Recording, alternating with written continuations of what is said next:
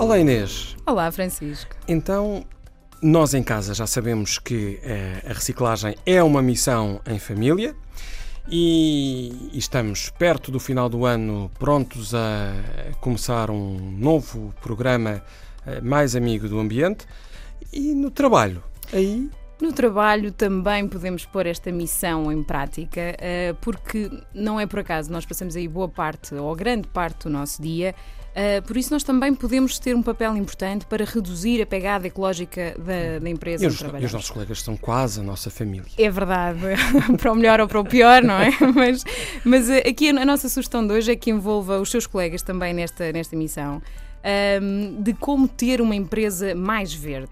O que vamos sugerir hoje é como que fosse um kit de boas práticas para poder ter a sua empresa no top.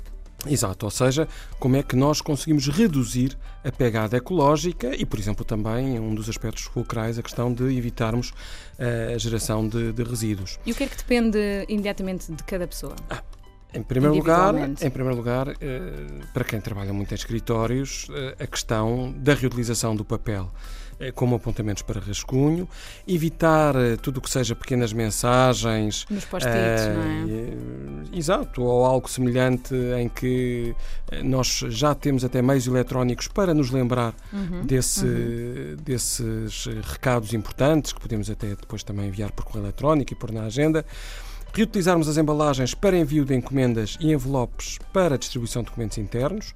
Há já muitas empresas que fazem isto. Uhum. E, e, depois, no que diz respeito à, à, água que devemos beber em quantidade durante o dia, ou um chá, uh, ou um café, utilizar sempre os copos reutilizáveis. E canecas também. Verdade. Uh, mas também pode envolver os colegas, por exemplo, uh, desafiá-los a trazer um almoço com mínimo de desperdício, em vez de irem almoçar fora, ou comprarem comida embalada. Organizar também almoços coletivos, esta época do ano, então, puxa uh, também para este tipo de espírito um, e criar uh, um, um, ponto de partilha de sacos para reutilização. Uhum. Também é uma boa sugestão. Do ponto de vista da empresa, há muitas coisas que nós podemos sugerir até às empresas que, uhum. que, que às vezes subcontratam ou, ou diretamente. A, a quem coordena é, as atividades de, de, limpeza, por exemplo, recorrendo a produtos concentrados, programar as impressoras para imprimir em frente e verso e sempre com qualidade de rascunho.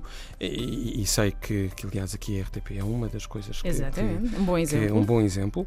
A substituição dos cartuchos de impressão descartáveis por recarregáveis, as pilhas também recarregáveis, a doação de mobiliário de escritório e a colocação de, de, depósitos para destinar à recolha seletiva os materiais que são recicláveis. E por, por falar último, em escritório, vamos deixar uma sugestão interessante é verdade, explica para, lá, que eu achei, para muito, quem... achei muito curiosa. e que nós iremos experimentar em breve.